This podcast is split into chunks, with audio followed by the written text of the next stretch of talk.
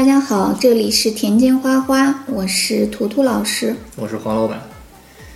哎，那个图图老师，然后我发现有一个有一个问题啊，就是说也不是问题，反正就是现在这个孩子特别爱捡东西，哦，特别爱就是比如说一看一个小石子儿啊，然后就捡回家了，对。然后或者捡看一块玻璃，然后就往回家带，对，看一块木头觉得特别好看，人家也往回家带，嗯。然后 经常就是那个各种收集。对兜里放好多，妈妈每次洗那个衣服之前，一翻口袋，哗啦啦 沙子、石头，对，我觉得好头疼。但是我觉得这是可喜的事儿，说明你的孩子在不断的探索大自然。哦，嗯，他有对周围的事物发发生各种的好奇心。哦，我觉得人在各个阶段，只要你对任何事物产生着这种好奇心，对，那你就有不断的进，就是进取心，或者说你有更进步的空间了。对，嗯，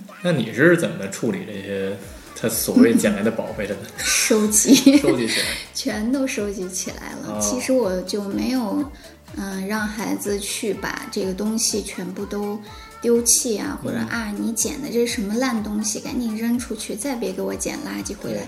这种话是最伤孩子的，他也就会，嗯，觉得其实也是一种价值观的建立吧。对，你别看这是一点儿点儿小事儿，嗯，但是如果说你把他最初捡来的这些，他感觉到非常有用，嗯，对他觉得非常能满足自己好奇心的这个，希望再去探索的东西，嗯，你给他丢弃掉了，哦。那么实际上他会觉得你说这无用，他可能也就会潜意识里慢慢的也就放弃他们了。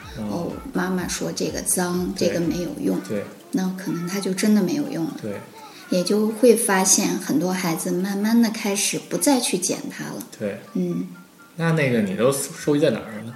我各种收集，比如小石头就放在花盆下边的那个垫在下边，哦。他会发现，哎，妈妈原来我捡来的石头用上了，哦。他会很开心。哦，还有我他捡来的大木棍子，他有时候会捡很粗一根儿大木棍，他说妈，你看这个造型好漂亮，对对。或者说你看这像一个大嗯大的手枪，他就拿着啪啪啪在那里抠着玩儿。我说嗯，好好好，很漂亮。我说你太有发现的嗯眼光了，只能夸他。哦然后我就把它又放到了那个我们的那个花盆里，让它哦斜的插在里边。他会发现，诶，放在里面真的很漂亮。对然后他就会觉得，嗯，我又捡来宝贝了。对，将来没准儿就成为一个什么地质勘探学家或者什么，对，这个。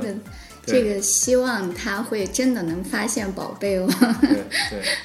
然后我是那个，因为我儿子背的是那个乐高的那个书包，哦，然后所以他那个书包也做的像那个乐高似的，然后有上面有六个凸点，嗯，然后那六个凸点呢，他做的比较巧妙，他就是六个个小拉链。六个小兜儿，哦，然后我就每次他捡完了，当然大的东西没法走，装那个。然后小的东西，比如石头子儿啊、小木头啊，然后我就放里边儿。嗯，然后时间长了，他自己也打开看那。也很有意思。对他时间长了，他就自己再往里放，然后他就每次打开一看，哎，里边儿都有东西了。嗯，然后有时候他就会自己说，哎，这什么什么破玩意儿，自己都他自给扔了。对，然后那个说明他又有新的东西，对我这新的更好，觉得更有对对更有价值的。对对对，那时间长了，可能他自己就发现，哎呀，我捡了一堆那个我认为没有用的有用的宝贝。对，有的时候我认为，哎，这个他时间长了自己他就会筛选一些，对的所以说孩子可能他本身在这种收集的过程当中，也是对大自然的一些探求欲，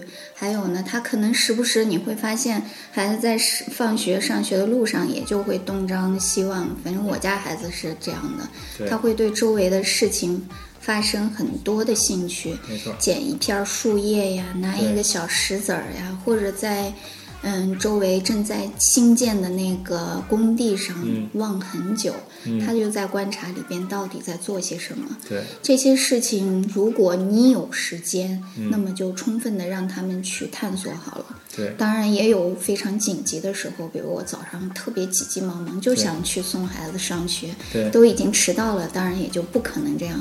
对嗯，但是放学回家的路上，完全可以就放松，让他们去探求。对。嗯，我记得我小时候啊，嗯我小时候就是跟现在的北京完全不一样。嗯然后现在的北京呢，就是已经没有什么大自然的那种空地了。然后大自然的空地基本上都是人为的建设的，或者是保护起来的。嗯，然后里边的那些什，么花花草花草花草草都是不能碰的啊，，都是不能碰的。嗯而且呢，还有里边那些虫子也变得很少了，一些昆虫。然后以前什么什么螳螂啊、蜻蜓啊，然后包括那个蝗虫，还有然后 然后居然还有蝗虫。原因为以前的北京就是有好多地方，除了市中心，以前就二环以里那些都是市中心，剩下的全都是郊郊区。然后郊区就会有很多的那种荒地，然后全都是杂草丛生，然后里边会野生了很多的昆虫。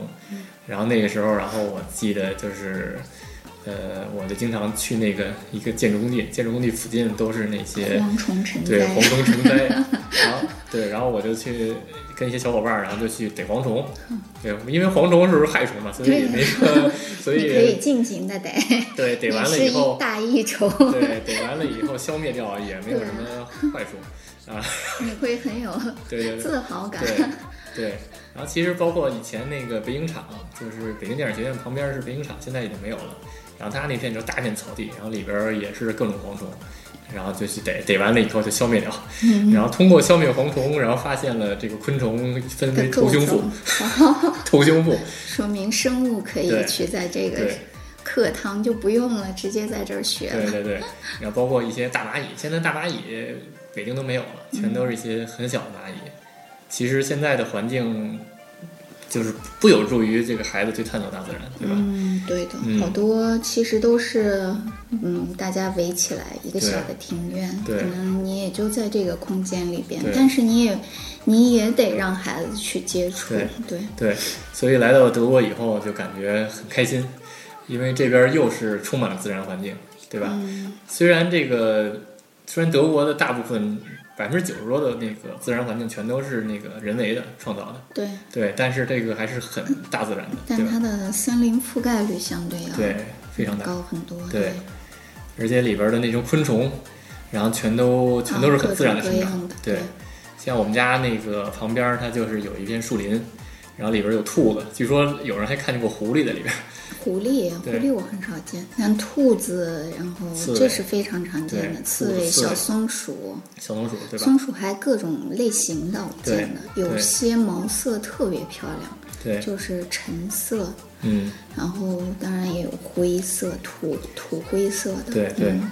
然后包括那个磕头虫，嗯，磕头虫以前虫我都没见过，对磕头虫，我小时候经常玩它，嗯就是一摁一摁他的身体，然后他前头就磕头，嗯。然后人家还以为是你在祈，他大家都以为他在祈求你求饶嘛，嗯，就是求求你放了我。哦对，其实他那个是那个在 自我对他其实，在通过那个方法，在慢慢的把从你的那个压迫之下，嗯。然后逃走，哦。因为他身体是光滑的，它可能他每磕一次就往前拱住一点儿，每磕一次就往前拱住一点儿，然后磕五六次，如果你还没发现的话，可能它就已经逃出去了，就用这种方法。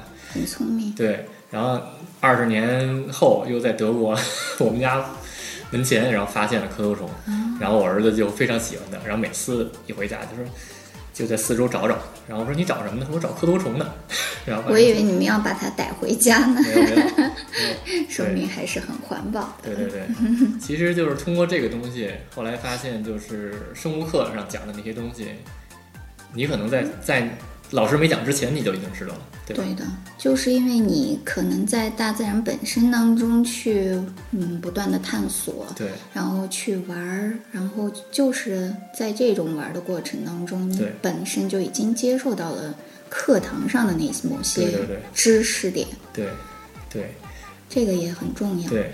但是来这边以后，唯一可惜的就是那个，可能小时候的北京植物嗯，普遍的缺乏一些。哦，这边植物比较多，对，这边有各种各样的植物，包括那个路边上随便找一公园儿，然后那植物都是完全都，呃，多到你多到你无法想象的那种地步，对吧？嗯，所以，当然小时候的北京全都是那种各种荒荒草、荒草和野花儿，然后都比较单一。然后德国这边就感觉就各种各样的植物，什么什么德国柑橘啊，什么什么各种颜色的花儿，对吧？嗯，是因为他们后期就是经过工业革命之后的特别注重了这个环境污对。染，因为他们在这个上面遭受了很大的重创也是才会花很多心思，这是保护的结果。对。那我觉得我们国内也会有这样一个经过这样一个状态，对我希望能够之后能够也看到我们原来儿时能够看到那片对绿油油的草地呀，各种的小植物呀，对各种的小昆虫呀，它对们又回来了。对，可能需要时间吧。对，嗯，而且就是就是因为那个小时候在植物这方面没有投入太多的精力，你现在或者对植物产生兴趣了？呃，主要是老被孩子问，嗯，孩子经常问：“哎，爸爸，这是什么花儿啊？”我说：“哦，不知道。不知道。”呃，而且哦，我们大学的时候有专门的课植物课程课，因为我我学那个景观设计，啊，嗯，对所以必须去看这些植物的书，对还有一些某些科目，对然后当然大体有一些了解，具体非常细节，有些草也是非常类似的没，错，其实我也就不认识。对。而且那个好多德国人，比如说有有有条件买一层的嗯，房子，对或者买一个 house，然后里边有院子，对，都会很希望，因为带孩子的话，怎么样都会希望给他一个室外的空间，即使是你没有那个带他们在外边玩儿，对你在家里也会觉得亲近大自然对会更舒服很多，对孩子也会很开心。对。嗯，然后好多人就在里边种各种植物，小植物，自己吃，嗯 然后还有种种水果或者种那个蔬菜，对吧？然后这点反正就是，反而是在那个城里生活的，比如说在中国、啊在城里生活的，反而反而不太懂这些。然后、哦然后那个比如说在在乡村乡村生活。的，嗯就觉得这样的生活会觉得很惬意。其实，我记得我小时候最喜欢的就是我爸妈不是在那个农技中心，然后他们在后边就会有很大的温盆，就在自己的实验田里呀、对。然后种什么草莓呀、对。还有各种水果，西瓜都在温盆里。对。那时候觉得一摘掉那个小盆，当然那个草莓之类的，嗯因为天气好，只需要铺个薄膜，对。它就可以种在里边对。长出来。然后还有包括什么黄瓜、西红柿，对，都特别的香，你就会觉得那是非常自然的受到阳光照射没错，长出来的，对。然后吃着觉得自己可美了。对对。对 现在想想都美。对，说如果能给孩子创造这个环境的话，然后他们可能就会从小就对这些东西有一个印产象。生兴趣，对。对，反正我记得就是有一个笑话吧，嗯。就是就是有一个那个我一朋友，嗯。然后他呢有一个院子，在北京啊，在北京有一个院子，然后他就在院子里种白菜，种白菜，然后逢年过节就给大家送送自就是我亲自种的白菜，没有农药，嗯。然后种的白菜特别逗，那白菜是散的，嗯，就跟那个就跟百合花似的，对，然后然后人家问他，这是他失败的对，人家问他说：“哎，你这个白菜为什么跟市场上卖的不太一样？是那种散的呀？”嗯，然后他就说：“可能我种的品种不一样。”然后后来是有一个 需要包的，对，有一个在那个农村长大的孩子，然后那朋友，然后就说：“哎，这个你得包，你得给捆起来，捆起来，你得捆起来，然后他才能这个我。就知道，因为对吧我？对爸吧？我爸我妈去就是专门，嗯他们对对对有各种的产品的对农产品的实验呀，各种该怎么对做，对吧？嗯，你看，这就是这就是小时候的探索嘛，对吧？对，如果你我我是我是也是那个那个人告诉我了之后，我才知道白菜应该包起来种，然后才会变成这样，对，对吧？嗯，所以就是说，如果小时候，对啊？比如咱们的孩子小时候就能你接触充满了，各种生活经验，对你以后一定是更多的帮助。对然后，其实你对他的印象呢，可能会更加深刻。没错，不光是他从色彩上那个形状上，对别人可能看那个东西本身就是简简单单一颗菜，对但是对你对你而言，可能他会有非常美的滋味儿。对。然后这种色彩你也可能会表现的更不一样，没错。就是当它就变成了你创作的小元素，有可能。没，错嗯，对吧？因为寄寄托情感的东西是我们在做各种创作的时候更重要的，对嗯，对。其实那个就比如说，比如昆虫的出气孔在尾巴上，嗯，对然后，好这多人可能意思，生物课上都讲过，但是嗯大家印象不深。都不会记住，对对对，但是我们小时候，比如说看那个昆虫的时候，就看见没鼻子，嗯，鼻子在哪儿呢？然后就说你可能那个那个，呃，眼睛下面那两个洞是鼻子吧？但是其实那不是鼻子，它不用那个来呼吸，对吧？它其实用用尾巴来呼吸。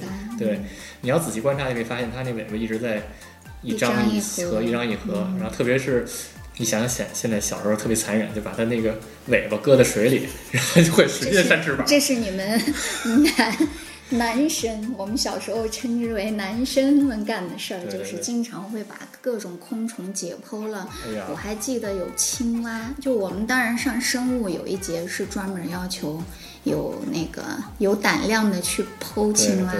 男生绝对很有胆量，因为他们平常就干这种坏事儿，我 我认为的坏事儿，对蹭蹭就把人家能剖的很。很到位。对，可能现在的小孩儿都不太敢去摸这些东西了，对的，对吧？嗯因为接触的太少，嗯。所以还是要给他一个环境，对吧？啊，对啊，不过这个也是可能跟家长也有关系，可能你本身看到这个昆虫，你都好恶心、好脏、对对对好可怕，那孩子肯定不会去碰触它，没错，也不更不更别说他还有探求精神，他还会去看那东西嘛，对扔得远远的了。对嗯知识是什么？就是点滴在生活当中各种发现，不是你灌输给他的一二三。没错，嗯所以还是，所以这个环境还是不错的。嗯。然后国内也要国尽量内其实不，缺这样的环境，只是因为大家都太着急了。对对对。我记得我在嗯，图我儿子刚出生的时候也一直在国内，对。但是其实周围的那个也有条小河，也有个公园，对。其实你也不乏去到里边去溜达去转，嗯。你会发现有很多不同不同的植物，对。然后会有各种各样的小虫子，只要你自己再去观察，时刻都可以碰到。对。我带我儿子一岁以一岁半以前都是在那儿，嗯。对。然后你就发现，哎，其实他对那些你去你他会要求你不能在家里待着，嗯。就希望在外边溜达。嗯。嗯。反正就是如果有一个多知多懂的父母，嗯然后就可能会有一个有探索精神的孩子。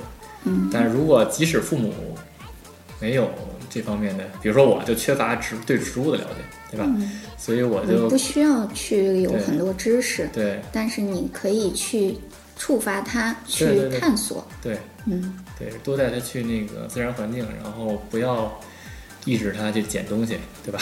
捡东西，各种的收集，他会在不同的阶段收集不同的东西。这其实也是可能孩子从小的一种价值观的取向。对他可能觉得那些东西好玩儿，对他来说是很有意义的。那你就保留他这个对然后，如果等到他更大的时候，那也有很多家长可能会很早的让孩子有一种经济经济判别意识，嗯就他会给他知道，哎，我用钱可能就能换来很多东西。嗯那孩子自然而然他就会觉得钱是很重要的。对我以后就得这个东西，可能我就能够换来很多东西。嗯当然你要去让孩子建立这种价值观，那就是另外一种价值观和人生观的取向了。对这就是我们另外的嗯一些话题。对孩子正确的价值取向呢，应该就是他自己去判断了。对你不要去过多的去干涉孩子保有的这份童真。对嗯，对，其实钱和小石子儿对于他来说都是同都。是同样重要。对，嗯，他可能拿钱去换小零食、小石子儿，是他觉得非常可以去创造更多东西的一个小东小玩意儿。嗯，对啊，万一将来他是一个艺术家，或者是个地质勘探者，或者是科学家，对他没准就能从这些小石头子儿上，然后他发现出什么一个价值拯救全人类的 对的，也不好说。拯救全人类。对的，对这都有可能。嗯，对，行，好，那我们今天的话题探索大自然也就到这个阶段了。嗯那还有什么可以跟大家共同分享的话题？那我们下期再见。对，嗯，包括大家也如果有什么关于孩子的话题，然后也可以给我们推荐，对，对吧？嗯，我们可以一块儿去聊聊。对，嗯，谢谢大家收听，这里是田间花花，我们下次见喽。嗯，下次再见。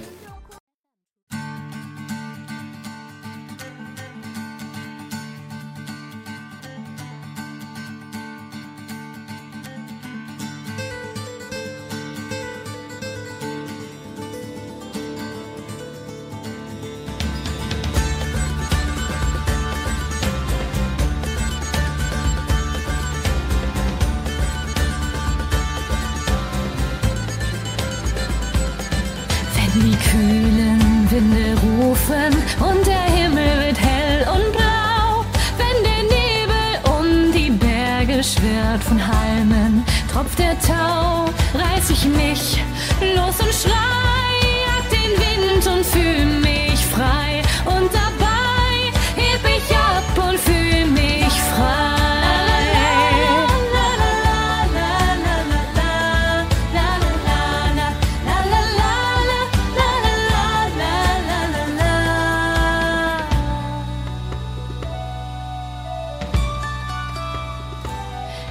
Ist der Wald auch manchmal finster, sind die Berge mal hoch und steil.